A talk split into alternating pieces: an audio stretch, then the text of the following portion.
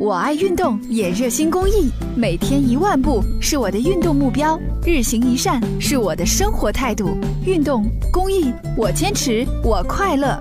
公益题材，乐善人生。近日，浙江台州警方就侦破了一个以低价购买游戏币为诱饵，针对游戏爱好者实施诈骗的新型的网络团伙诈骗案。我们来看详细情况。前段时间。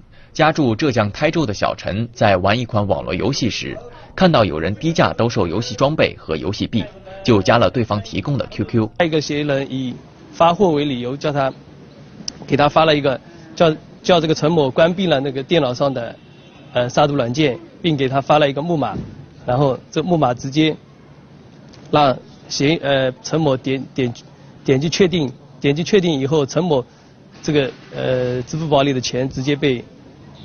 消费到那个呃第三方那个一个携程跟那个呃的这个平台上了，啊他的钱就一万八分两次就出去了。发现被盗后，小陈立即报了警。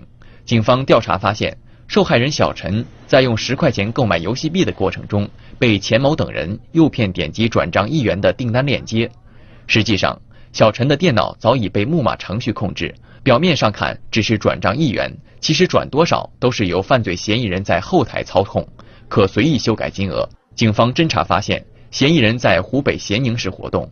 十月十三号下午，警方在咸宁一网吧内将钱某等四名嫌疑人抓获。不过，更让警方吃惊的是，这起诈骗案只是这个团伙实施网络诈骗犯罪的冰山一角。犯罪嫌疑人钱某用于诈骗的 QQ 群达十余个。